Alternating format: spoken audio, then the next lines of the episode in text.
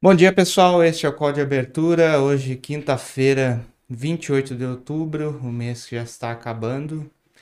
Ah, o mês termina com o dia do Saci no sábado. Ah, então, prestigiem o folclore brasileiro. Né? Dia do Saci? Exato. Você não sabia? Não. Agora você fica sabendo. Dia 31 de outubro é dia do Saci. Eita, meu Deus do céu.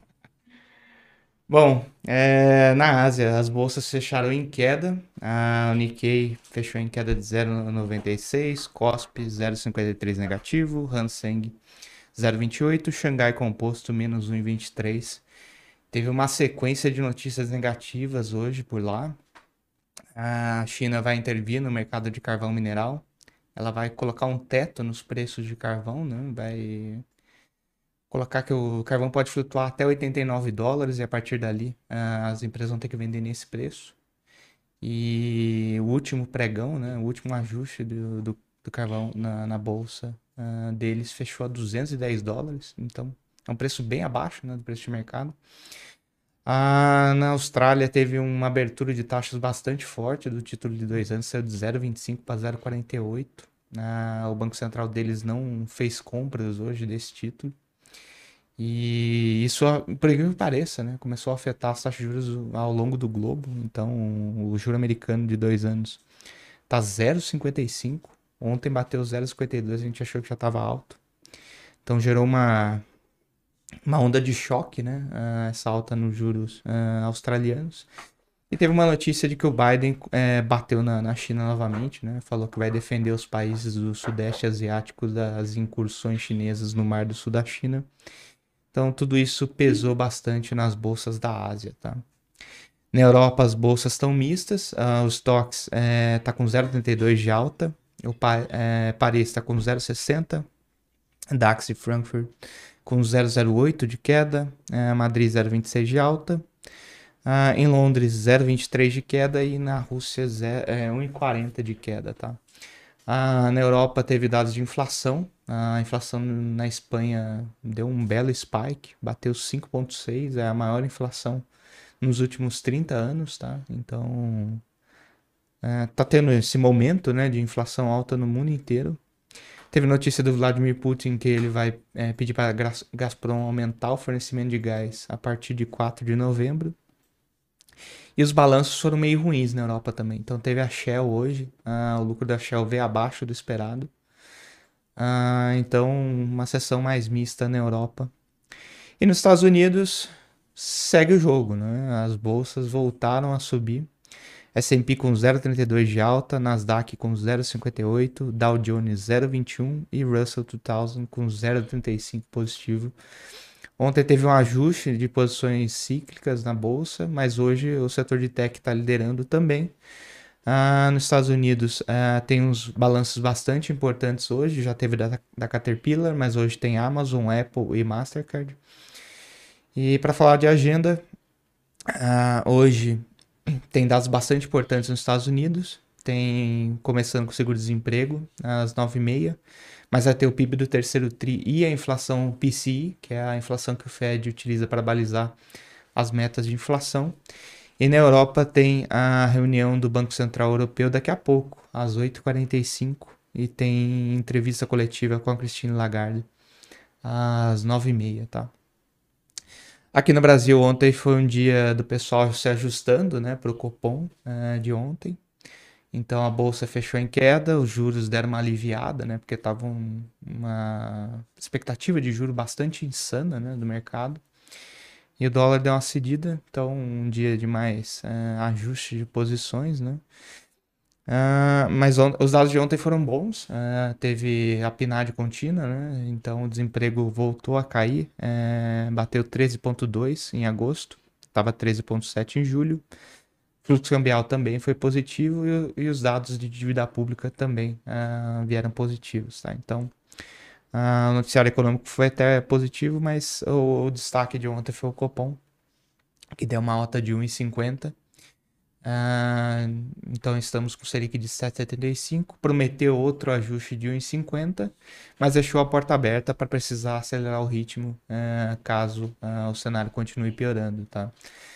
Ah, acho que vale a pena notar que assim é, a visão do Copom do fiscal ainda é uma visão de que é, tem- está ocorrendo uma piora temporária, né? Não tem nenhum momento que o Copom fale que a gente mudou de arcabouço fiscal.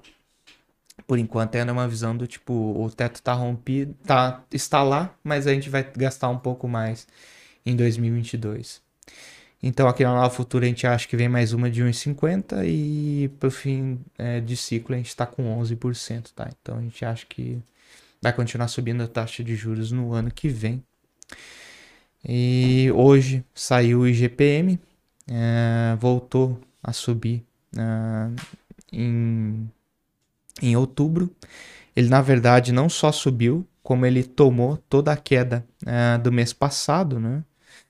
Então o IGPM subiu 0,64. Na segunda prévia, o IGP estava com uma quedinha leve de 0,06. E em termos de abertura, o IPA foi o 0,53. É, saiu o efeito é, do minério de ferro, né? Ah, o IPC teve uma alta de 1,05, o que indica que o IPCA vai ser pressionado Deixa eu de colocar novo aqui para a turma ver a tabela do IGPM. Vou compartilhar a tela aqui, tá, o Vinícius? Enquanto você compartilha a tela, eu vou passar pelas commodities que eu acabei esquecendo, tá? Tá, vá. Então, nas commodities, ah, um dia complicado para o minério de ferro lá fora. Ah, o minério de ferro caiu 5,82 ah, em Singapura. Em Qingdao caiu 6%, tá? Então ele está rondando aí eh, em torno de 110 dólares. Cobre com 1,30 de alta, alumínio caindo 5%. Nas agrícolas, é um dia também de ajustes na, na maior parte, então algodão com 1,13 de alta, café com 0,77 positivo. No milho, é, 0,22 de queda, soja praticamente no 0 a 0 e trigo menos 0,20. É, no petróleo é, e nas commodities energéticas em geral, também um dia negativo. Brent com queda de 1,60 a 82 dólares e 82. E gás natural a 6 dólares e se- e 7 centavos nos Estados Unidos, queda de 2%. Acho que só para finalizar a parte internacional, é uma coisa que está chamando bastante atenção é que as curvas de juros estão começando a desinclinar, né? Então a parte curta, ela está subindo a- as taxas, mas a parte longa não está sentindo essa alta dos juros, né? Na verdade, a parte longa da curva, ela está cedendo e essa é uma, tradicionalmente, é uma sinalização ruim, tá? É, por parte de expectativas dos investidores. Empiricamente, eh, inversões de curva, que é um negócio mais à frente, né? Eh, Elas precedem recessões, por enquanto só está perdendo inclinação, mas já é, é uma sinalização de que os investidores estão meio desconfiados ah, dos planos de aumento de juros dos bancos, dos bancos centrais, tá? Se de fato houvesse confiança na alta de juros, o juro curto subiria e o longo também. E o que a gente está assistindo é uma alta no juro curto com o juro longo cedendo. Pepa, você colocou o, IGPM na tela? Tá aqui na tela, tá aparecendo pra turma, não?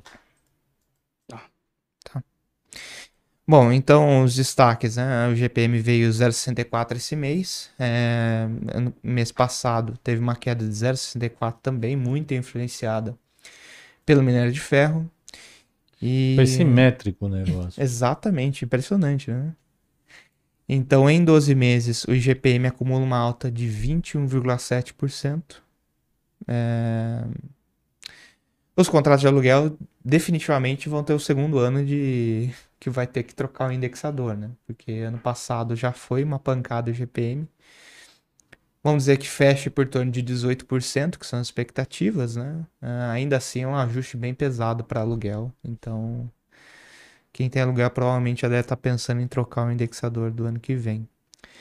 E só para finalizar, né, em termos de abertura, a IPA 0,53 de alta, IPC 1,05 e o INCC com 0,80 ah, de alta, ainda números bastante complicados de inflação, tá? É, o IPC acumulou 7,41 no ano.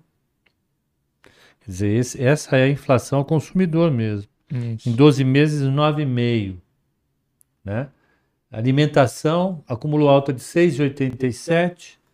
Habitação, que tem gás, luz, principalmente 9%. E transportes, que tem lá os combustíveis, 14%. INCC, que corrige a, os contratos de compra de imóveis na planta, subiu 12,88, acumula em 12 meses 15 pulsa. Então, se você imagina, então, quem comprou imóvel na planta, tem a sua renda, provavelmente a renda não está subindo muito. Aliás, em termos reais, se tiver seguindo a renda média urbana do Brasil, divulgada ontem pela PNAD, está caindo. Então vai ter que pagar esse ajuste do aluguel. Esse ajuste do aluguel não, esse ajuste do contrato de compra uh, do imóvel. Complicado, hein? Um imóvel que ele comprou, vamos lá, por é, 150 mil reais, já está valendo ali quase 170 mil, 165 mil. Não, mais, já está 170 e poucos mil reais. É isso. E só para falar aqui da, do IPA, é uma coisa que eu sempre pego. Os agro tinham subido 0,77 no anterior, agora caíram, desaceleraram para 0,21. Acumularam no ano 17% de alta no atacado. Os industriais, por sua vez, tinham caído 2% no, no mês passado. Esse mês subiram 0,66. Então, quem deu a pancada para cima de fato no IPA foi exatamente uh, os bens industriais que puxaram forte. E aí está, como o Nicolas falou, minério de ferro, está o próprio petróleo, está tudo isso. Então, voltando, Nicolas, desculpe. Bom, para terminar minha parte e passar para o Alex, uh, hoje a gente tem os dados do Tesouro às 13h30 e tem leilão uh, de prefixados ILFT das 11 às 11h30, tá? Hoje é um dia bastante importante em termos de divulgação de balanço. Tem Vale e Petro depois do fechamento de mercado, mas tem outras queridinhas por aí, né? Tem Ambev, tem Suzano, tem da nossa carteira Fleury e acho que Embraer e Elican também são os destaques de hoje. Alex, eu vou passar a palavra para você, mas eu vou te dizer que assim, não sei como o mercado vai abrir hoje, porque a interpretação do Copom ontem não teve direção única. Teve gente que ficou feliz, teve gente que ficou bem irritada. Bom dia, pessoal. E para sua alegria, então, a gente está bem alinhado, viu? estamos, bem, estamos bem alinhados nas expectativas. É, compartilhar aqui minha tela. Já pegando aqui o, o Profit. Bom, o, o Nicolas já apontou aí os DIs, né? Todos aí é, fecharam em quedas. Todos os vértices, pelo menos do janeiro, que é o que eu acompanho, os outros, os outros também, mas todos fecharam em queda já também acho que aliviando um pouco para a expectativa do Copom.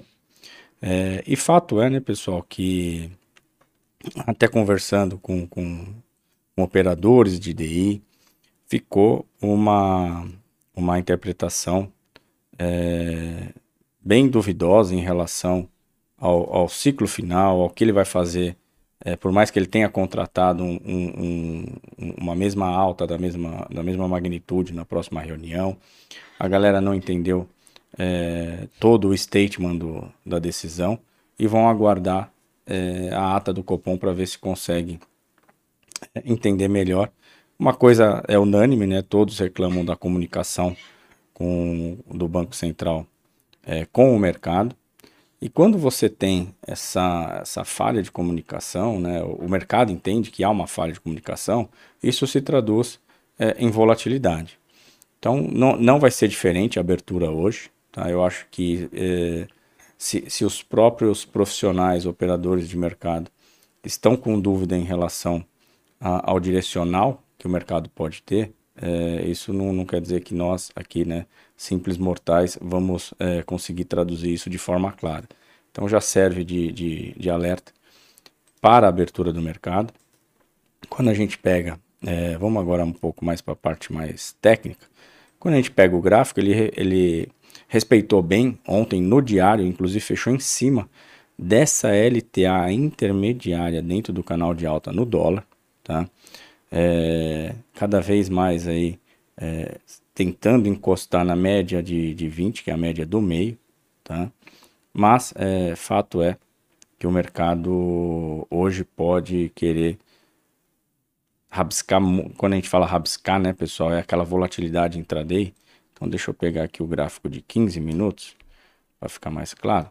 Então, o mercado pode querer é, traduzir um, um, um rabisco maior caso ele perca essa LTA dentro do canalzinho de alta no dólar, tá? Então, se a gente for imaginar que o mercado vai interpretar é, de forma baixista por dólar a decisão é, do Copom, eu acho que é um pouco até precipitado, né, por conta da até por conta da da, da dúvida que, que o mercado tem. Deixa eu só ampliar um pouco mais aqui o meu gráfico. Então, caso o mercado queira entender que foi benéfico para o dólar e o dólar pode dar uma recuada, a gente pode ter essa região essa região aqui do 5 52 é 5528, tá? Primeiro objetivo. Não é uma região é, fácil de ser perdida, tá? Pode largar a faísca ali para confirmar essa trabalhar abaixo desse nível de, desse nível de preço. É, e eu acredito no mercado muito mais volátil do que direcional, tá, pessoal? É, já vou entrar nos contratos em aberto, mas eu vou pontuar também o índice. O índice a gente tem essa, essa LTA um pouco mais longa aqui também, tá? Que está é, cruzando aqui o canal de baixo e tem o principal é, fundo deixado em cima dessa LTA é, um pouco mais longa, tá? No 15 minutos, quando a gente traz por 15 minutos, o fechamento do índice foi um fechamento positivo acabou superando a média é, mais rápida, a média intermediária e quase se aproximou da média de 200. Isso é um bom sinal, tá? É, porém, o que vale para o dólar, em termos de volatilidade, também vai, vai valer para o índice aqui. Eu acho que os mercados tendem a ficar um pouco, pelo menos nessa primeira hora, tá, pessoal?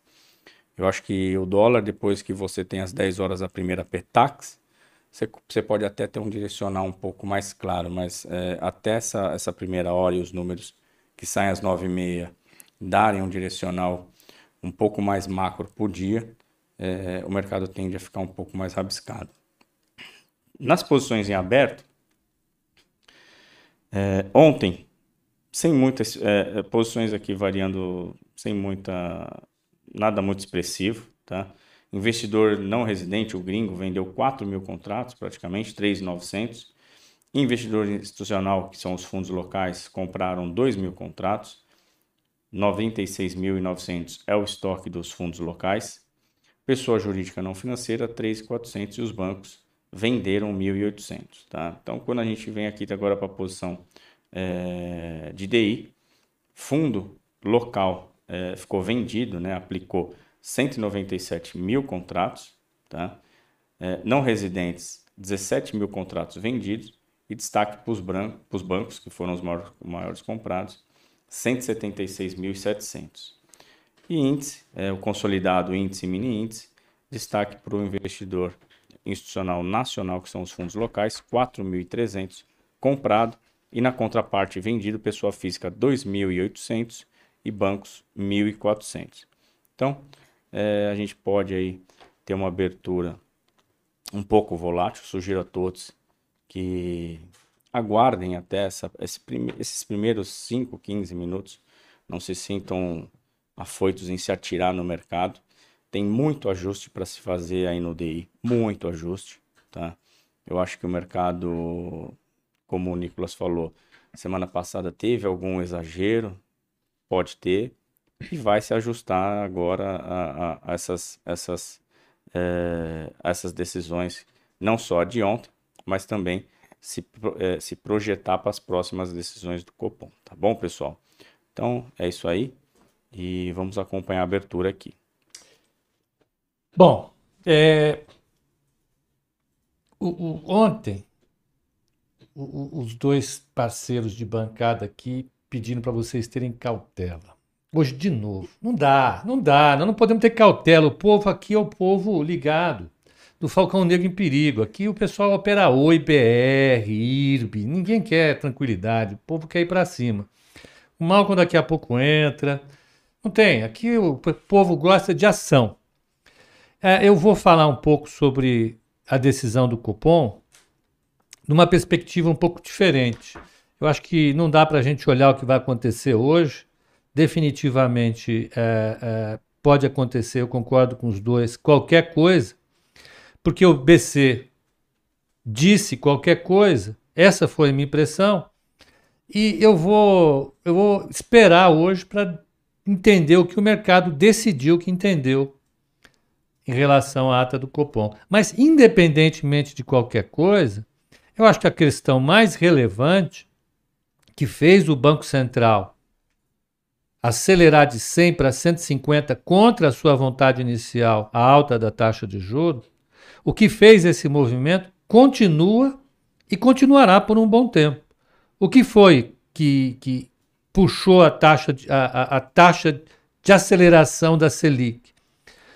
Foi a ruptura da política fiscal por parte do governo e foi o aumento da inflação, que, que ao invés de ser transitório, tem se mostrado permanente. As incertezas em relação à, à política fiscal não apenas vão permanecer, como vão aumentar. Porque à medida em que os economistas e analistas forem fazer conta em relação à trajetória da dívida, as incertezas vão aumentar. E isso significa que a, a, instabilidade das expectativas vai continuar. Isso é suficiente para manter, para exigir um prêmio elevado nas taxas de juros mais longas e é suficiente para botar o dólar numa trajetória de incerteza também. E na dúvida, a turma compra. Pode ser que hoje caia, caia a taxa de juro longa, curta, caia tudo. Pode ser que caia o dólar, mas depois vai voltar a subir por um motivo só porque a questão fiscal permanece absolutamente incerta. Agora eu vou falar uma coisa, ficou legal, hein? Ficou, não ficou? Ó.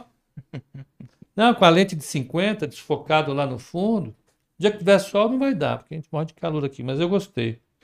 Giba, bom dia, hein? Hoje nós resolvemos aquele assunto. Bom, então, é, é, é só para dizer isso. Né? É, é, é, o, o Nicolas falou e falou muito bem em relação a, a ao comportamento da curva de juro nos Estados Unidos. A curva de juro é a composição do preço do juro em cada vencimento. Hoje, daqui a seis meses, 180 dias, né? Depois você vai ter 12 meses, 360, vai, vai, vai subindo. Essa taxa, normalmente ela sobe, porque quanto maior o prazo, maior o prêmio que o mercado exige para ficar numa, numa taxa. O quanto ela sobe depende de uma série de fatores. Essa é uma arte e uma ciência das finanças que de fato é bastante complexa. Mas do ponto de vista macro, e é isso que o, que o Nicolas provavelmente está dizendo, é o formato dessa curva indica muito em relação ao que os agentes estão entendendo sobre o futuro e afeta as decisões sobre o futuro.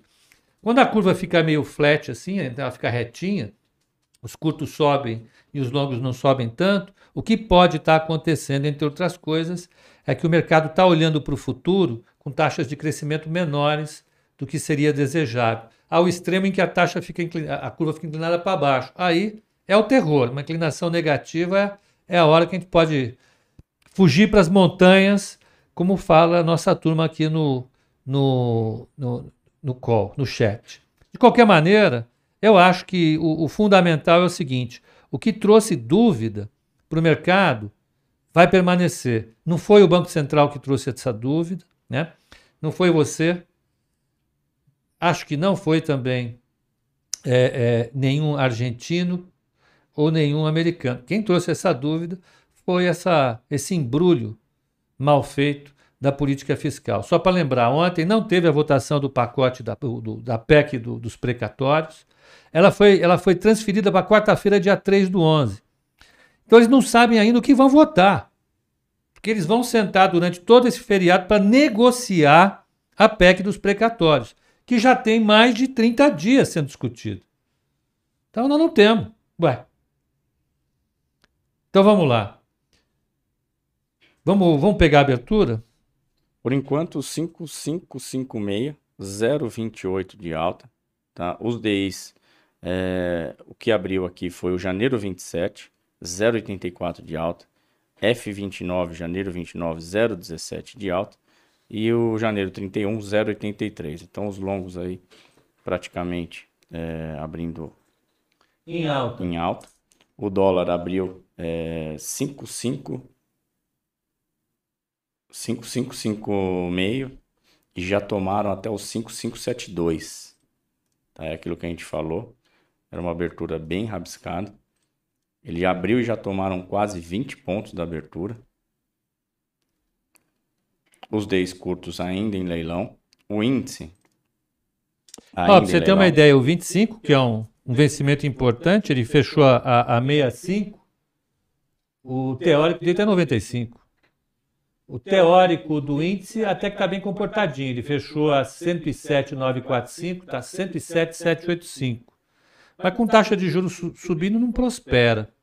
E lembrando que amanhã é vencimento do dólar, então a gente pode já na, na segunda metade do pregão de hoje já começar a sentir uma certa influência do vencimento dos contratos de eh, novembro para amanhã, tá?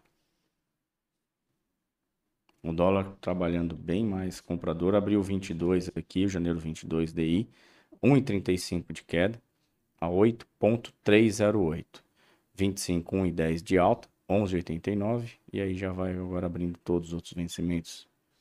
Janeiro 24, 0,42 de alta, 11,84 e os dois eh, vértices mais curtos aqui, o janeiro 22 e 23 trabalhando em queda. Vamos ver o índice ainda em leilão. Por enquanto 107,570, 0,35 de baixa. O dólar, tá, pessoal? Ele tem essa região aí dos 5,597. É... Caso ele toque ali e recuse essa, esses níveis de preço, a gente pode começar a voltar para aquela lateralização chata que vem se, eh, se mantendo já há alguns dias. É, e dado né, as incertezas em relação ao futuro das taxas, o mercado pode começar também a, a querer trabalhar uma lateralização pelo menos nesse primeiro momento, tá? Vamos ver se o índice já abriu, ainda em leilão. 107,500, 0,42 de queda. Hum, os vértices aqui mais longos dos DIs continuam em alta, os curtos praticamente aí caindo a mesma. Abriu agora o índice, 107. A abertura do índice foi 100. Deixa eu pegar o preço justo aqui da abertura. CNPI chegou aqui já. ó. 475. CNPI já chegou, tá ali esperando, hein? Ei, CNPI, que beleza. Matheus Jaconelli, mais novo CNPI do Brasil. Ó, então abriu aqui o, o mini índice com uma queda de 0,74. Galera, é o seguinte, ó. ah, ah, como os nossos dois craques falaram aqui, hoje o dia vai ser de vol. Mas no longo prazo, o que eu vou dizer é o seguinte: essa decisão do Copom aconteceu no momento em que as incertezas estão aumentando. E, e, e, e o Copom foi, vamos dizer assim, bastante cauteloso para tomar sua decisão. Essa cautela pode ser percebida em algum momento como ah, ah, fraqueza, eh, sei lá, alguma coisa do gênero, ah, e pode fazer com que os prêmios aumentem. Portanto, acho que, o que os conselhos que eles deram de manter a cautela valem mesmo, exceto, é claro, para quem é parte dos 99,9% do nosso call que gosta mesmo é de porrada, tiro e bomba, não é isso? São os Falcão Negro em perigo aqui que. Para quem opera o IBR, 4 mil pontos no índice é tranquilo, tem, tem essa. Tá tudo bem. Então, olha, então acho que. eh, Cadê, cadê a Bruna? Bruna Sene. Câmbio, Houston. Aqui. Aê, chegou. tá, você gostou do, do- do negócio aqui atrás? Ficou bonito, Ficou né? Essa bonito, lente hein? que eles arrumaram, aí fica com a garrafa aqui, dá para encarar, não dá? Tá E- bem chique aí, Opa, gostei. chiquérrimo. Escuta, é, é, então, da minha parte, eu já, já vou parar de falar bobagem, né? Vou lá para a mesa tentar é, é, entender o que está acontecendo. Vou dar bom dia a vocês. Vocês, por favor, é, não vou falar para eles tomarem cuidado, que não adianta. Esse povo gosta é da pancadaria. Não tem jeito. É, é, então eles vão fazer o que eles bem entendem, tem, apesar dos conselhos que a gente dá, eles vão mesmo para a pancadaria. Bom dia para vocês. Agora quem assume aqui é o mais novo CNPI do Brasil, Matheus de Souza Oliveira Jaconelli, junto com Bruna Sene. E eu puxo o carro. Bom dia para vocês. Pessoal, obrigado pela presença, deixe seu like. Só para finalizar, né, da minha parte, acho que tem dois tempos no mundo de investimentos, né? Tem o tempo do economista, que é uma visão meio longa, e tem a visão do operador, né, que é um negócio mais mais curto prazista, né? Eu como já fui operador de cripto, né, já vivi já vivi dos dois lados da moeda, né? Mas eu tô bem preocupado com a PEC dos precatórios. Acho que surgiram umas mudanças muito ruins nas últimas 24 horas. Essa ideia de, de alterar a regra de ouro. Acho que tá ganhando um rumo é, estranho, tá? Mas, enfim. A gente vai discu discutir várias outras vezes isso. Então, boa quinta-feira para todos e bons negócios. Até amanhã. Valeu, pessoal. Bom dia a todos. Excelentes trades. Só fiquem de olho, tá? Nessa região do dólar aí de 5,600 e a última trincheira a ser é, superada esses 5,612, que é a média de 200 no 15. Acima disso, o mercado pode aí começar a, a, estressar um pouco mais e tentar ganhar uma força compradora maior devido aos eventos, ok? Então, bom dia a todos, ótimos trades é, e até amanhã. Valeu! É isso aí, então. Valeu, Alex, Nicolas, Pepa. Seguimos aqui eu, o senhor Matheus Jacolec também a, a minha tela, né? A gente já começa dando uma olhada aqui nesse movimento agora do da abertura, né? O Cabum até perguntou. É... Perguntou não, né? Afirmou que o índice está com risco de perder o suporte. O suporte dos 100 mil pontos, na verdade, seria um próximo alvo, digamos assim, né? Vamos olhar para o Ibovespa à vista. O à vista tá, está testando ali os 105.500 pontos. Essa região de 105.500 pontos para o índice é uma região importante. Se ele realmente perder ali, aí poderia de fato voltar para os 100 mil pontos, tá? Então, assim, começamos uma quinta-feira de estresse aqui no Brasil, né? O índice segue aqui com movimento de queda e queda de meio por cento. O dólar espera agora movimento de alta aí de 0,80 e realmente, ixi, acho que o espera aí que acho que o Matheus já está ok aqui. Então, é, já vamos começando aqui com o senhor Matheus Giaconelli. Tudo bem, Matheus? Bom dia, Bom Bruna. Dia. Bom dia, pessoal do call. Vamos aí falar um pouquinho, né, sobre o corporativo, né? Responder as perguntas de vocês, tá? É, Bruna, você tem mais alguma colocação aí para fazer? Pode seguir? Pode seguir, Matheus. Então, na agenda corporativa, tirando o balanço, tá?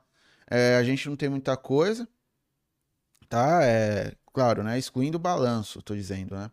Então, eu vou compartilhar aqui só a tela com vocês, rapidinho. E só para a gente olhar em alguns fatos relevantes, né? É, nem saiu como fato relevante, mas uma notícia positiva para a Vale, que foi a, a, o, o, STJ, né? Permitiu que a, que a Vale voltasse a produzir lá em uma mina que fica no, no Pará, né? É a, é a Onça, Onça Puma, o nome, né? Um nome bem interessante. E porque tinha dado alguns problemas, né? Ficou 10 dias parado. Ali tem é, uma forte produção de, inclusive de níquel, né? Então, é um fato positivo para a Vale, apesar de que hoje, né, a gente já tem uma queda bem considerável é, no minério de ferro, né? Caiu mais de 6% lá em Qingdao e mais de 4% é, em Singapura, tá? É, agora para os outros dados, né, que a gente pode trazer aqui, é, referente a ao cenário corporativo, tá bom? Vou trazer trazê-los aqui os fatos relevantes, todos. Então, basicamente, né, são dados que saíram ontem à noite, né? Então, teve uma notícia que foi um pouquinho depois do pregão, aí 5h55, da Vibra Energia antiga RDT, é uma celebração de acordo com os acionistas, tá? Então, Que acionistas são esses? Né? É do fundo Dínamo, basicamente. É, a Dínamo, né, a administração de recursos, de gestão, é uma casa aí bem é, renomada, né? Então, é, basicamente a companhia, é, falando ali o total de ações que estariam vinculadas com a companhia. Então, basicamente, assinatura de um acordo mostrando ali é, que os, esses acionistas continuarão aí investindo na companhia e etc. Então, é, é uma notícia é, que é importante passar para o mercado, né? Eu acho que não vai ser um, um gatilho muito grande para o papel, né? Vale lembrar que para o setor a gente tem uma questão de combustíveis, é, olhando para frente, né? Um pouco negativa, né? Uma situação, é, digamos assim, um pouco delicada, melhor dizendo, mas é, acaba aí confirmando a, digamos assim, a participação dos de acionistas importantes aí na empresa, tá? Então, Vibra, para quem não sabe, antiga BRDT, tá? Então, trouxe esse novo nome, tá bom? É, outras empresas aqui, se a gente for pensar em empresas é, importantes, tem a Raia Drogazil, ela divulgou também aqui, ó, um fato relevante, falando sobre as projeções da companhia, né? Então ela está falando aqui de sua estratégia de expansão, né? É, é, capacidade de obter pontos comerciais mais atraentes, capacidade financeira e tudo mais. Então, ela está dizendo que ela revisou a projeção de abertura de lojas para 2022 de 240 aberturas brutas, né? É, e ela pensa, é, ela está comunicando aqui que ela vai abrir mais lojas, na verdade 260 lojas, tá? Ah, que isso quer dizer? Quer dizer que ela vai, ela tem uma perspectiva de maiores vendas, tá bom? Então, que, que, o, por que isso é positivo? Isso é positivo porque mostra que a empresa está crescendo, possivelmente ela pode gerar mais receita e possivelmente ela vai conseguir é, entregar um resultado melhor, tá bom? Então, essa, essa projeção aqui ela explica o, os, os, motivos, né? em especial o que, que ela vê com isso. Então, obter maior capacidade operacional, capacidade comercial, implantação de lojas, é, expansão, capa, é, a capacidade financeira para suportar investimentos, ou seja, ela ter uma base onde é, cujos investimentos novos sejam feitos, ela não tenha nenhum problema de endividamento ou não tenha algum problema de até mesmo de distribuição. É, por exemplo, você faz um investimento na empresa, aí vamos supor em termos de venda, mas só que ainda não tem é, lá na ponta final lugar para vender, por exemplo. Então essa, essa projeção de loja, de mais lojas acaba ajudando bastante. Então, basicamente é isso, né? Para a empresa, isso positivo, tá? Droga, é, droga, Raia Drogazil.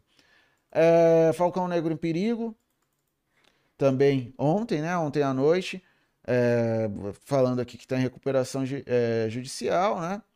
Então, ela está informando ao mercado, ao conselho de administração, que elegeu o Ro Rogério Takai, Takayanagi para assumir é, o novo cargo de diretor estatutário.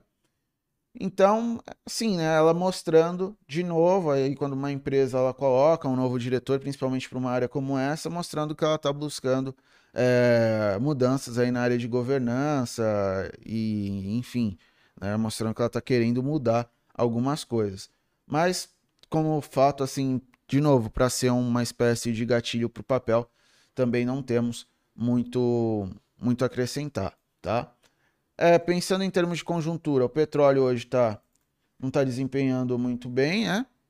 Tá onde eu vi, lá de manhã, lá na mesa. O Pepa, ele liberou o Bloomberg para a galera aqui, ó, fortalecendo. Vamos lá. Colocar aqui, só para a gente dar de novo uma passadinha em commodities.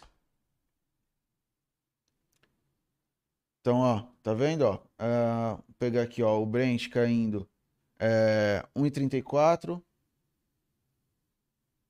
O WTI caindo 1,43%, né? Então a gente tem aí um recuo no petróleo e esse recuo no petróleo está muito relacionado é, aos estoques que vem subindo bastante, né? Principalmente lá nos Estados Unidos. Ontem eu, tá, eu e o Nicolas a gente até estava conversando sobre isso. E ele deu uma uma clareada legal nisso a gente conversando é, sobre os estoques de petróleo lá nos Estados Unidos, sempre aí desempenhando um pouco a mais do que do que esperado, né? Então isso pode impactar sim ações do setor, né? Só para a gente olhar é, com mais cautela, aqui olhar com mais, na verdade, com mais precisão. Colocar aqui os estoques de petróleo para a gente dar uma olhadinha no gráfico.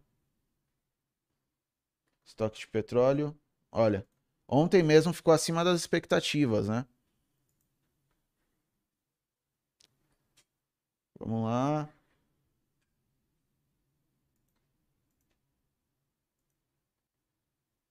Então, ó, uma, duas, três, depois teve queda, quatro, de, é, em cinco semanas, é, em quatro, nós tivemos é, alta nos estoques de petróleo quando a gente tinha um período longo de quedas, né, de redução de estoques, semanas com cujo estoque estava tava, é, retraindo, né, que aí nós tivemos aqui altas é, de certa forma é, consecutivas, tá bom?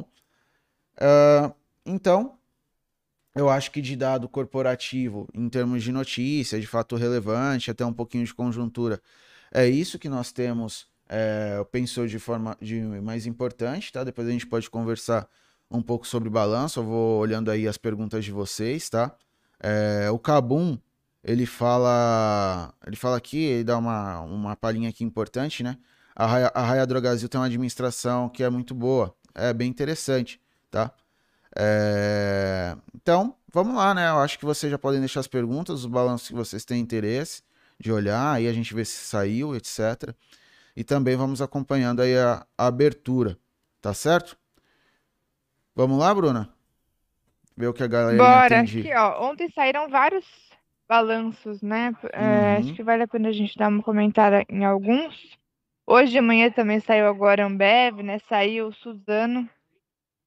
E até, deixa eu ver, o, o Cabum tinha perguntado de Movida. Movida também soltou balanço ontem após o fechamento. A gente pode dar uma olhada, Então, eu vou anotar aqui. principalmente então nesses papéis, né? Ah, Ó, o Vitor perguntou do resultado de Ambev. Vega a gente comentou ontem, aqui na, na abertura já, ela saiu ontem antes do, do- da abertura, tá? A gente já comentou, o Matheus estava ausente, tava ausente. mas falamos do resultado de Ambev ontem. Gerdau também falamos ontem, tá, James? Antes de ontem também, né? Mas não do É, balanço, antes né? de ontem também. Não, é, não. o balanço a gente falou ontem de manhã, que Não saiu ontem balanço, A cedo. gente falou do, do setor e tal. Hum. Uhum. Ah, quem mais aqui? Tô vendo aqui, tem pessoal per- perguntando de localiza. O Paulo Guedes comunistinha já, já falou que é dia de maldade. Eu até vim de vermelho, Paulo Guedes. É, vamos lá. Pessoal perguntando. O, o Paulo ele pergun- perguntou se eu podia fazer um call sobre a prova do CNPI. Eu acho que dava para eu e a Bruna comentar disso, né? Que a Bruna ela tem o técnico e eu acabei de fazer a prova pro, de fundamento. Eu acho que aí vocês terão bastante uma visão bem ampla, porque quem está estudando, independente do que estiver estudando, vai estar, digamos assim, vai, vai acabar sendo direcionado. E quem ainda tem dúvida do que tirar, se quer tirar os dois, como vai tirar, qual vai tirar primeiro, vai ter uma, vai ter uma perspectiva legal também. É, o Acessar 2012, para fazer uma análise geral dos balanços, eu acho que é interessante a gente esperar, tá? Esperar a temporada, a gente pode pegar, por exemplo, dados do, do Economática e ver como é que é uma média, assim, de, de lucro, enfim. Acho que é mais, acho que faz mais sentido. Então vamos lá, Bruna, vamos comentar aí do, o pessoal tinha falado aí de Ambev, né? Ambev Ambev Movida. Movida. Movida Tá. saiu ontem. Vamos colocar aqui no Depois liberou aí a Bloomberg pra Liberou. gente ver as... pla- Boa. Foi solícito.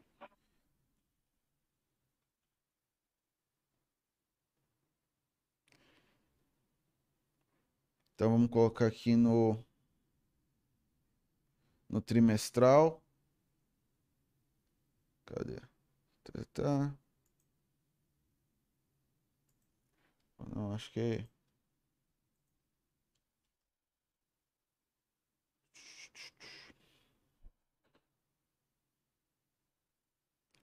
É FA. Só colocar no trimestral aqui que ainda está no anual. Tal, 2020. Naquela outra tela, eu acho lá em cima que coloca no trimestral.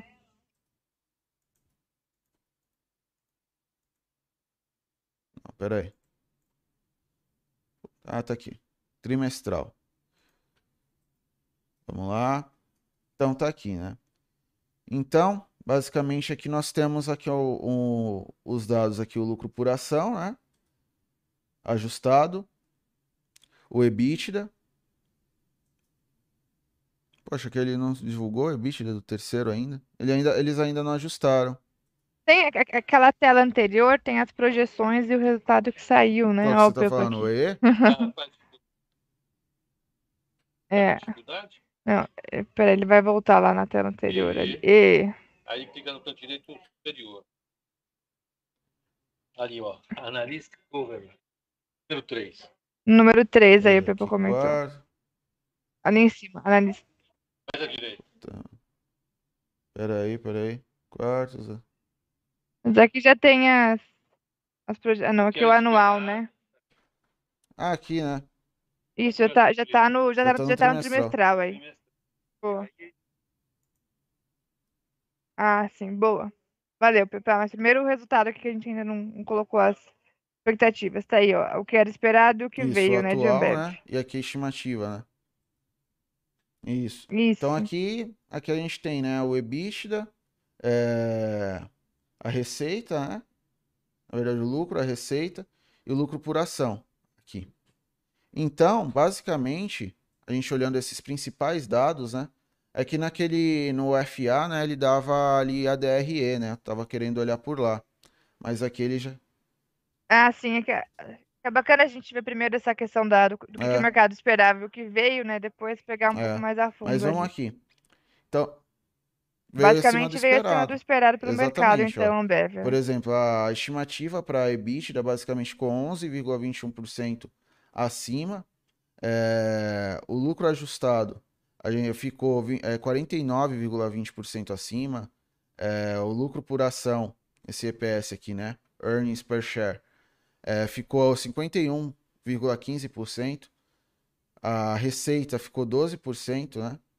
Então, assim, é, veio acima das perspectivas, né? Então, isso evidencia que a empresa, como a gente já espera, né? Pensando em termos de, é, de, de resistência à, à crise, a todos os problemas que a gente teve, e também pensando que a gente passou por um processo de reabertura e, e tudo mais, né? Que a gente viu nesses, nesses últimos meses, então acabou contribuindo de novo para a Ambev. Então a Ambev continuou sendo uma empresa aí com uma, com uma perspectiva bem interessante, tá? Vale lembrar que pensando em companhia, de fato, é um ativo mais defensivo, né? Uma empresa que tem bastante caixa, é, igual quando a gente olha aqui, por exemplo, o EBITDA, olha, o EBITDA crescendo é uma empresa que não tem dívida. Então, quando você tem um EBITDA, que basicamente é o lucro que você gera é com as suas operações, e você tem um endividamento que não sobe, né? Porque você já tem bastante coisa feita, etc. Já é uma empresa conso- consolidada, apesar das, dos investimentos que ela porventura vem fazendo, aquisições, mesmo assim a dívida não diminui, então ela vai gerando caixa ao longo do tempo.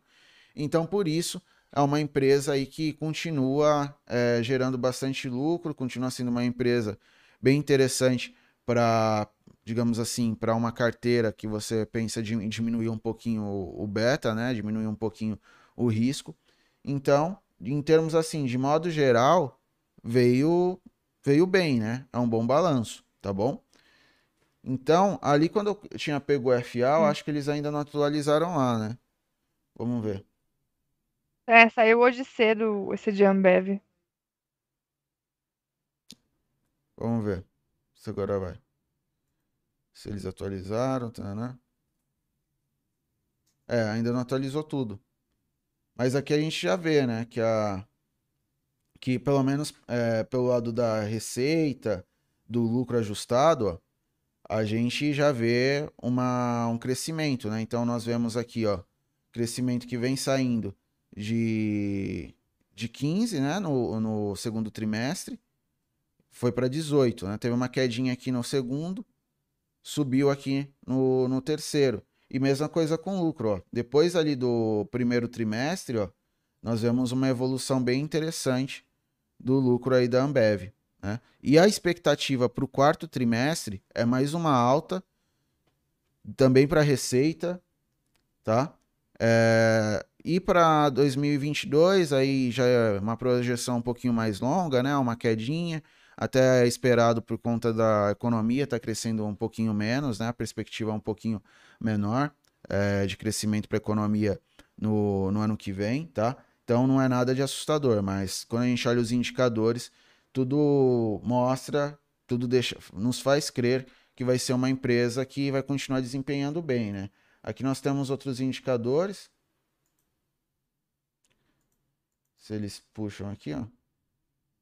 Aqui é o fluxo de caixa. Ou aqui nos, nos ratios.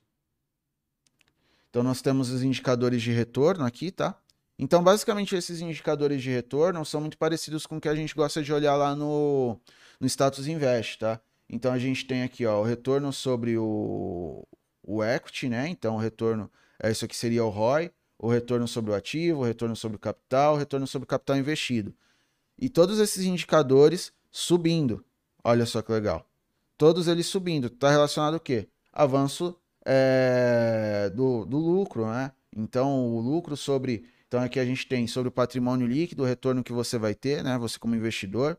É, o retorno sobre os ativos, então como a empresa está gerindo os ativos dela.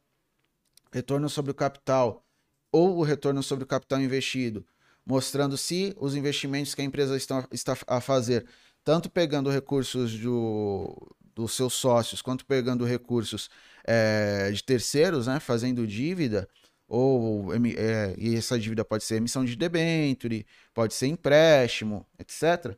Tudo indo bem. Então, basicamente, ela investe e você tem retorno. Então, a empresa investe e ela gera retorno. Os indicadores de margem. Então, o quanto de vendas estão se tornando em EBITDA, tá virando tá virando lucro, né? Aqui, ó, margem de lucro. Então, também tudo subindo. Então a gente tem uma perspectiva interessante aqui. Esses indicadores aqui não estão até o terceiro trimestre, ó, mas dado o que o resultado que nós vemos lá, inclusive acima do esperado, ela tende a entregar bons números também, tá? Então acho que esses indicadores aqui são importantes para a gente olhar. É, aqui tem uma coisa legal também, ó, pra, só para confirmar que a gente estava falando.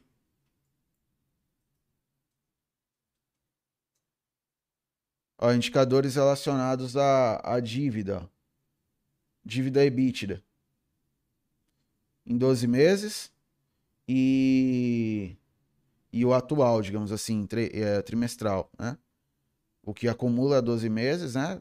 E o, e o trimestral. Então, ó, basicamente é negativo. Então é aquilo que a gente falou, ou então abaixo de 1. Então, quando a gente olha isso aqui negativo abaixo de 1, então é uma evidência de uma empresa geradora de caixa. Né? E a perspectiva para o terceiro, que ainda não saiu aqui, também é que ela continue nessa forma, tá bom? Então a gente tem uma, uma perspectiva bem interessante para a companhia. É, crescimento da companhia, indicador de crescimento aqui é o EBIT, daqui para falar a verdade seria melhor a gente ver depois que tivesse tudo completo, mas aqui a gente já tem ó, o lucro por, o lucro por ação de, diluído, as receitas, Aqui a gente já tem os dados do terceiro trimestre, então é, basicamente continuam positivos. Aqui a gente tem uma parte de governança corporativa, que hoje em dia é legal olhar também. Vamos lá. Aqui eles dão anual, né? E eles demoram um pouquinho para atualizar. Mas também crescendo. Então a empresa ela se envolve em questões é, em torno de é, vamos pegar o, o, o, geral, né, que é esse, é, esse disclosure score, que basicamente seria o, o global aqui. Então a empresa também na parte de governança corporativa, meio ambiente, é, governança corporativa, o lado social também, ela vem é, desempenhando bem ao longo do tempo, tá? Então, acho que para a Ambev, a gente abre o, o, o balanço, Bruna? Ou, ou acho que aqui já tá já tá bom, Acho que né? já tá bom já, né? Acho que é, já deu para comentar bastante, como tem outros É. balanços também, né? Mas acho que já dá para ter um bom overview. É, Talvez dar uma olhadinha só como que tá, como que estão as recomendações dos analistas para para Então ela, vamos dar uma olhada quais o são mercado está projeções. pensando para para Ambev, é que a Ambev ela basic- Ela Tem três recomendações recentes, né? Três, quatro recomendações Exato. recentes. e assim, é, quando a gente olha nas recomendações aqui de modo geral, é, tem sete para compra, né? É, sete para manutenção e quatro pensando em venda, né? O, o, retor- o potencial de retorno para a companhia é de 12,9% em, em 12 meses. Então ela sai de um preço de 15,22, o último preço, e a com a possibilidade para R$ 17,18, tá? Então é assim, é, não tá tão, segundo é, esses analistas, né, ou, ou boa parte deles, ainda não tá tão descontado o ativo, né? É, vamos olhar aqui o gráfico. ela teve, querendo ou não, uma, uma alta aqui a partir é, ali de abril, né? Depois teve uma queda aqui, mas é, parece que a, a perspectiva do mercado ainda não é de, uma, de um ativo tão descontado, né? Mas, assim, para quem tem, ali está sendo uma recomendação de manutenção, né? Depois a. Vamos lá. Voltar aqui. Então, vamos olhar aqui o PL dela.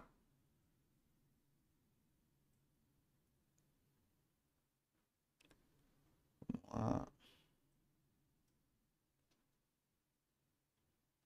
Tá, então basicamente ainda não há, não é, não tá ainda segundo o mercado aí com um desconto tão grande, né? Então uma diferença aí de, de 12% até o a de 15 para 17, né?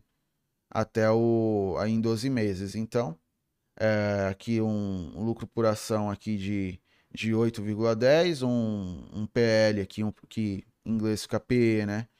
É, então, uma, uma perspectiva de 20 e ali tá agora tá em 15 mais ou menos, né? Então é assim, é pro, não é um PL tão alto, tá? Mas também não é para o setor também não é algo tão baixo, né? Quando a gente olha, dado que ela faz parte do setor de consumo, né? Existem empresas que estão mais descontadas quando a gente olha para consumo, mas não deixa de ser uma ótima empresa, principalmente para quem quer ter um ativo aí um pouco mais um pouco mais seguro, um pouquinho é, mais resistente à variação, né? É um ativo que varia bastante. Então é essa a perspectiva geral que a gente tem para para Ambev. Excelente. Até a gente, no último resenha financeira, né, sobre ações de Velo e ações de Growth, que aliás, para quem ainda não assistiu, fica o Uhum. convite, né, tá aqui no nosso canal do YouTube. É, a Ambev foi um dos exemplos que nós demos, né, para ações de valor, justamente, né, uma empresa, apesar de, ser setor de consumo, inclusive pela B3 ela é considerada consumo não cíclico, quando a gente olha nos índices setoriais é, específicos, né, e depois vai ali entrando nos subsetores, mas de um modo geral, é, até a gente deu ela como exemplo no último resenha como uma ação de valor, né, uma, uma ação, uma empresa já bem consolidada aí no seu setor. E então, é, mais uma vez, entregando aí um bom resultado, né? Só de fato não tá com um tanto desconto, né? Como a gente viu aí nas análises do, do mercado. Você quer, você quer dar uma olhada no gráfico ou você acha que não? A gente pode dar uma olhada rapidinho, depois já ir para algum outro balanço. Vamos pegar aqui rapidinho. Para Ambev nem tem muito o que comentar aqui sobre o gráfico, né? Uma ação que marcou o topo ali em junho, começou o movimento de realização. Desde então, está num canal de baixa agora. e tem uma região de suporte nesse 14,55. Vale a pena monitorar essa região aqui para Ambev, se o ativo se segurar, se realmente vai se segurar por ali. Para retomar o movimento de alta, de alta, teria que romper o 15,80 pelo menos. Então, basicamente, um ativo que agora, num prazo mais curto, tem esse canalzinho de baixa. Mais curto ainda, ela tá faz o que? Um mês de lado entre o 15,80 e o 14,50. Vamos ver para que lado rompe essa região aqui de consolidação tá? Em um prazo mais longo, tendência de alta, diria tendência secundária, que é aquela intermediária, é de baixa, e a terciária, que é aquela mais curtinha, é de lado aqui para a Ambev, tá? Bom, que mais aqui? Oh, o Juliano já falou que se depender do, é, do empenho lá da casa dela, a Ambev Aí só sim, crê. aí sim, Juliana. Juliana sendo aí uma, uma investidora e cons- Uma consumidora, fiel consumidora fiel. da Ambev. Tá certo. Então o pessoal tinha pedido movida, né? Então já vou já Movida. tá aqui no Exatamente. Saiu ontem já após tá o aqui no radar para vocês. Ó, e só respondendo, rapidinho aqui Ah, algumas outras tá. questões mais rápidas. Ó, o Ricardo falou que é, o programa de assessor tá valendo ainda, né? Que para quem tem interesse é só dar uma pesquisada que vai estar lá ativo. É, em relação. Ih, acho que, acho que era isso. Podemos ver. Bom dia para quem está chegando. Marcela falou depois. É, os leilões a gente começa a ver um pouquinho mais perto aí das 10, tá bom? Bora então de Bora movida, Matheus. Pode compartilhar de volta. Já, Já, compartilhou, né? Já. Então nós temos aqui, ó, o lucro por ação subindo, né?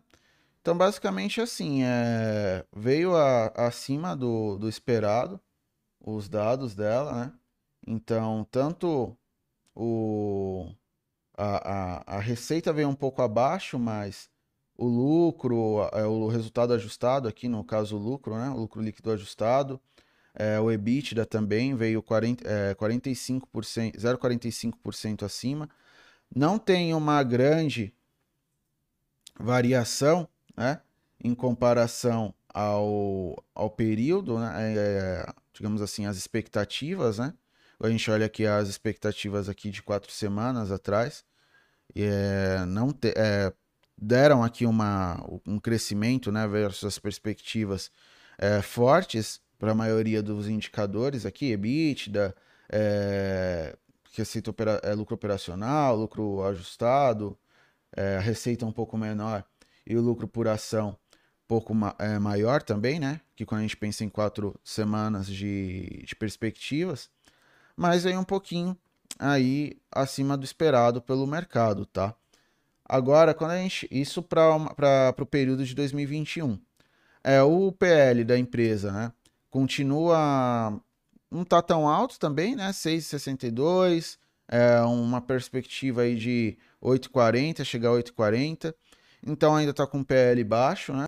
Agora, quando a gente olha o FA lá, né? As, a Financial Analysis, possivelmente. Não sei se já vai estar atualizado, vamos ver.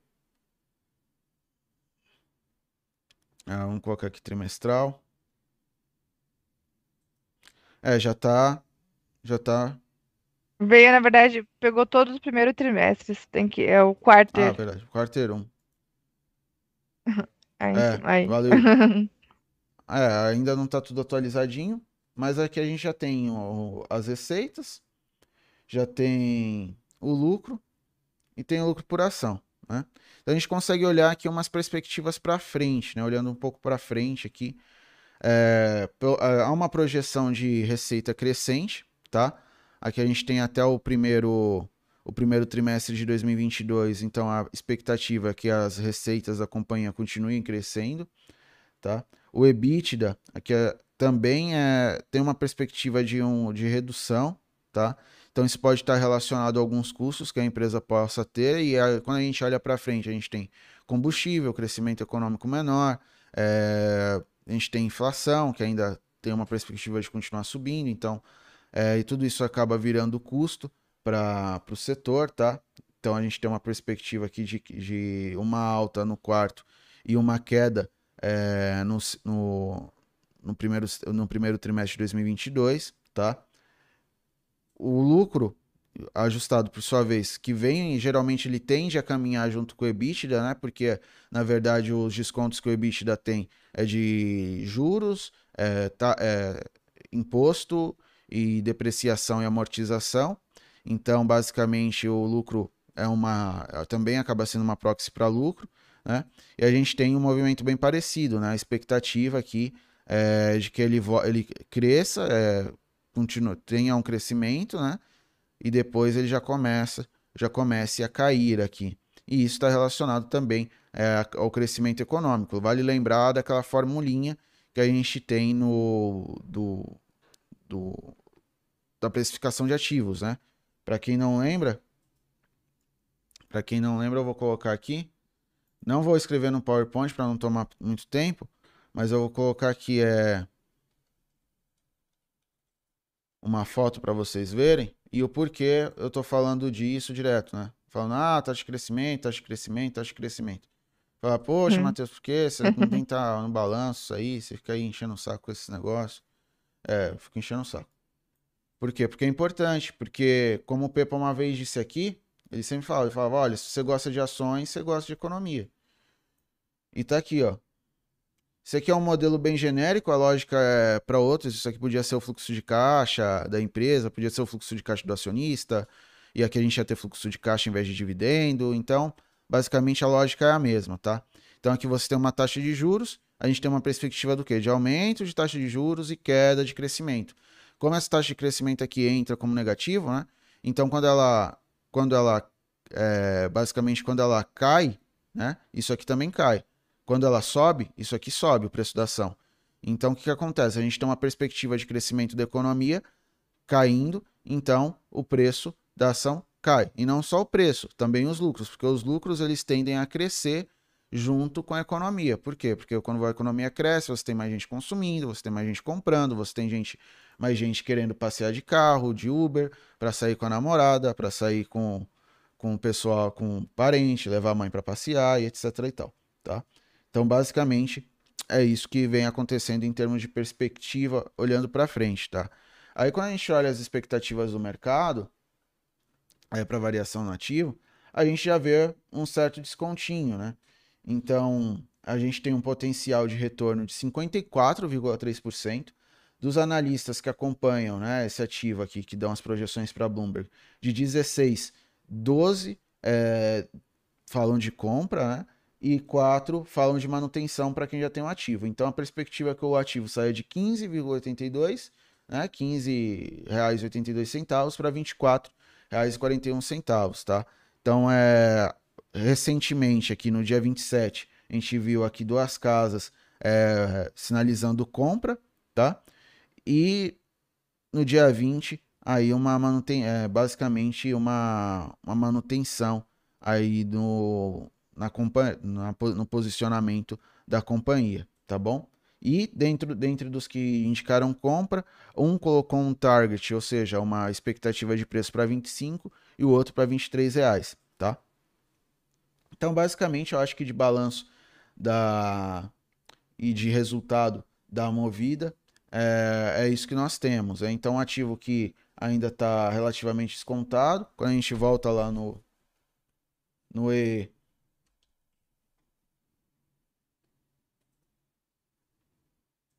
Nós vemos um PL relativamente baixo. Se comparar com outra empresa do setor. Já tem um PL, ó, que não está tão alto, mas também está é, tá acima, né? Então aqui, ó, LK. Sim. Só comparar com outra coisa aqui, Rente 3, por exemplo.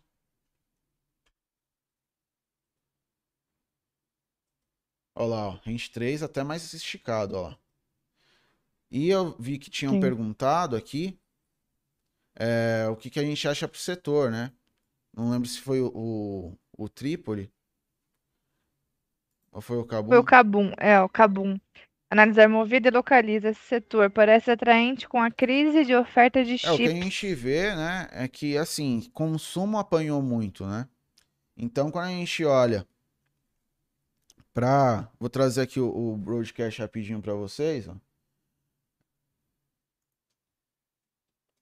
Setor de consumo apanhou bastante. Então a gente olha um desconto nessa, no setor e dentro do setor de consumo, quando a gente olha para empresas né, que podem ali ter uma, um diferencial, né?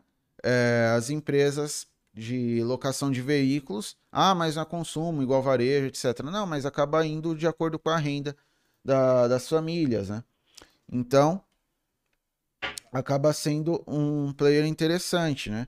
Dado que a gente vai ter aí um período onde a galera vai começar a viajar um pouco mais, a gente tem uma certa sazonalidade, tá? Essa questão dos chips, possivelmente você deve estar perguntando por conta.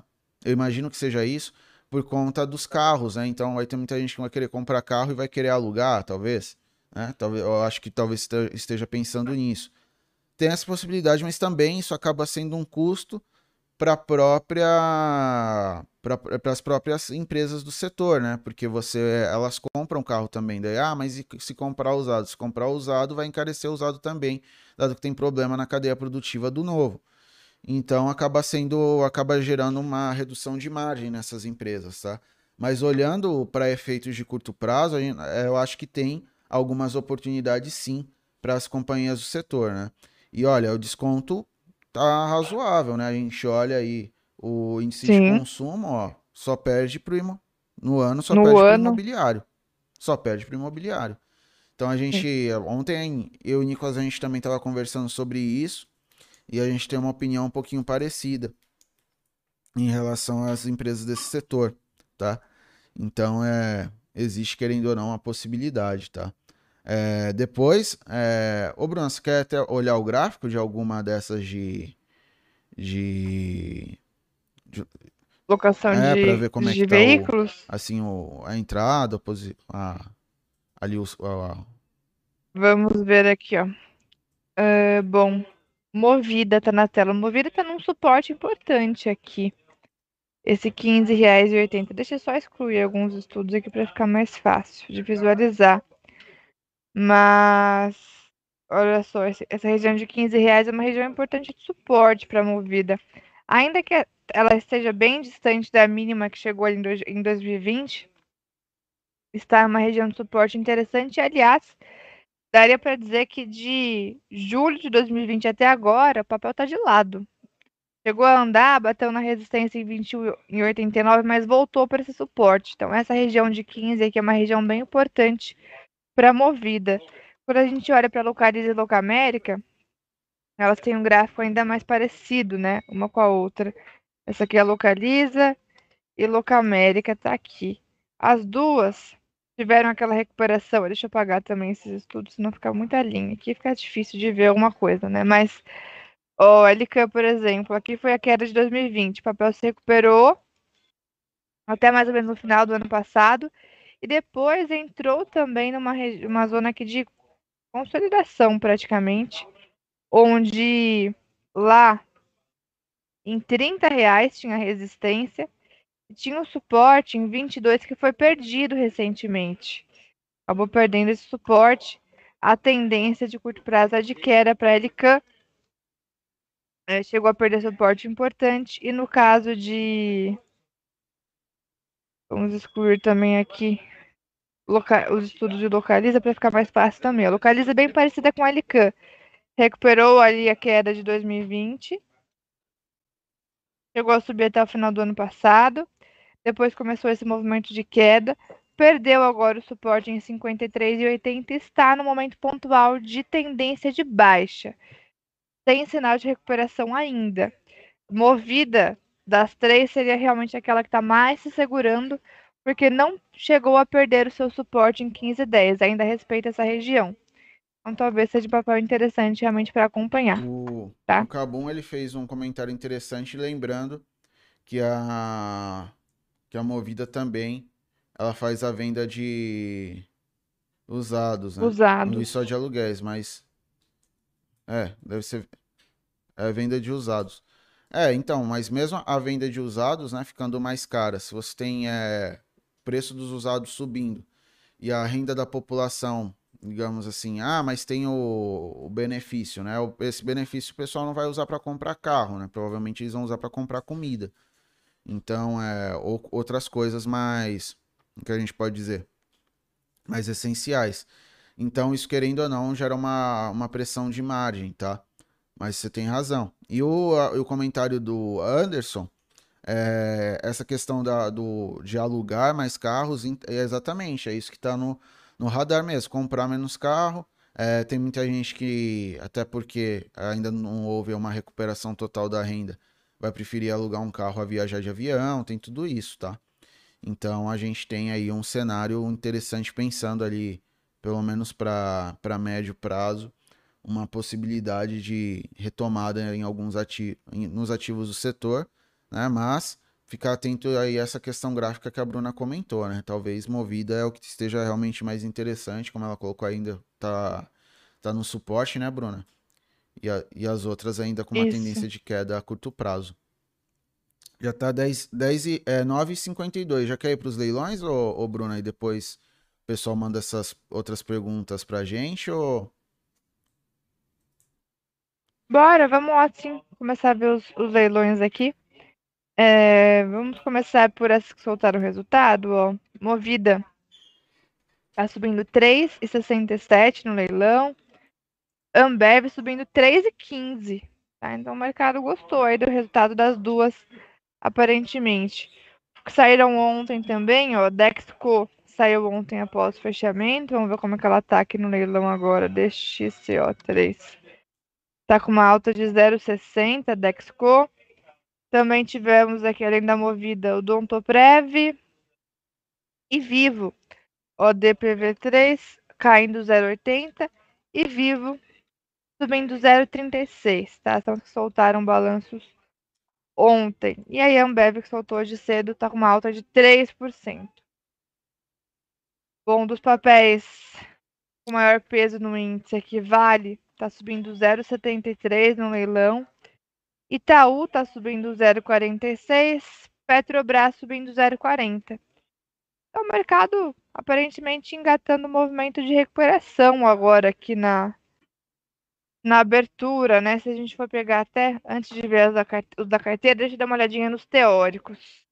Deixa eu ver, lojas Renner que tá caindo forte, talvez seja algum ajuste que não tá, que não foi feito aqui ainda no broadcast, no broadcast não, no Profit em relação a lojas Renner, mas grande parte das ações, vamos pegar aqui, não, tem bastante coisa, gente caindo também, mas também tem algumas ações subindo, então o mercado está de certa forma um pouco equilibrado e ó, destaque de alta para a Ambev com essa alta de 3%, né, a gente tem também subindo forte hoje SLC no leilão por enquanto, né, com 5 de Ótimo. alta SLC, CCR também 9 de alta no leilão. Vamos ver se realmente vai, vai abrir uma alta tão forte, né?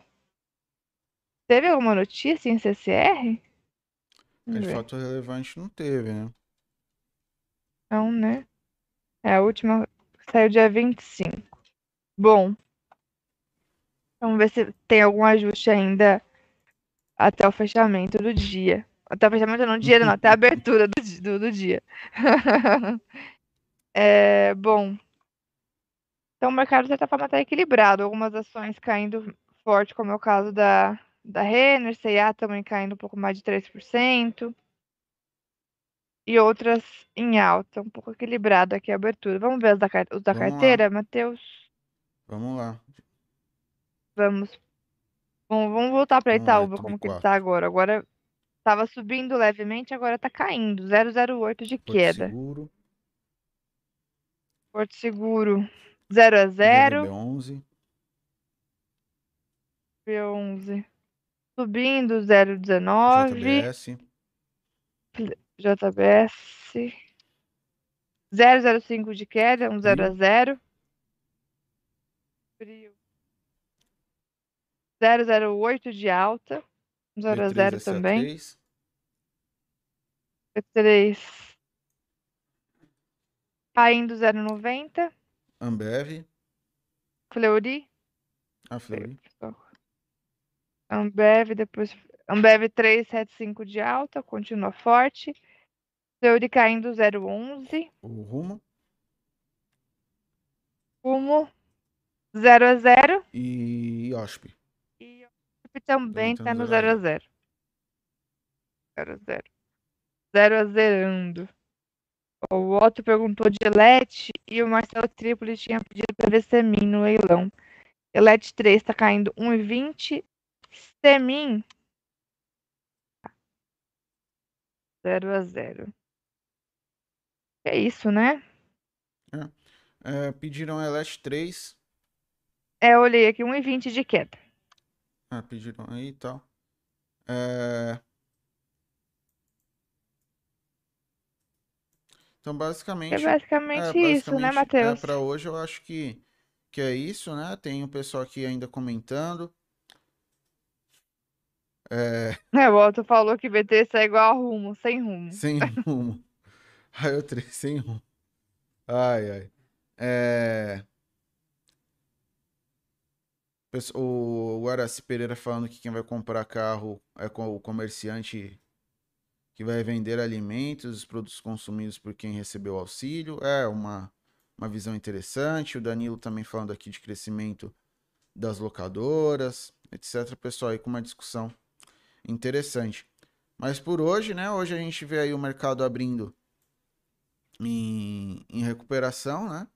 É, vamos acompanhar com cautela, tá? A gente lembra que teve, teve a decisão do Copom ontem. Algum, alguns é, analistas, né? Alguns especialistas, eles acreditam que o, que o, que o BC poderia ter sido um pouco mais hawkish, né? Achou que ele foi levemente dovish. É, ainda, mas isso não é consenso, né? Vamos ver como o mercado vai responder a isso. O dólar, ele não tá. Deixa eu ver aqui o. Então, quando eu saí da mesa ali, ele tava ainda no 0 a 0 Quem? o dólar. Dólar. Agora já tá Dólar agora subindo. Agora já tá É, subindo. subindo forte. subindo Um e forte. meio de um alta. e meio. Então isso aqui também acaba sendo uma resposta, né?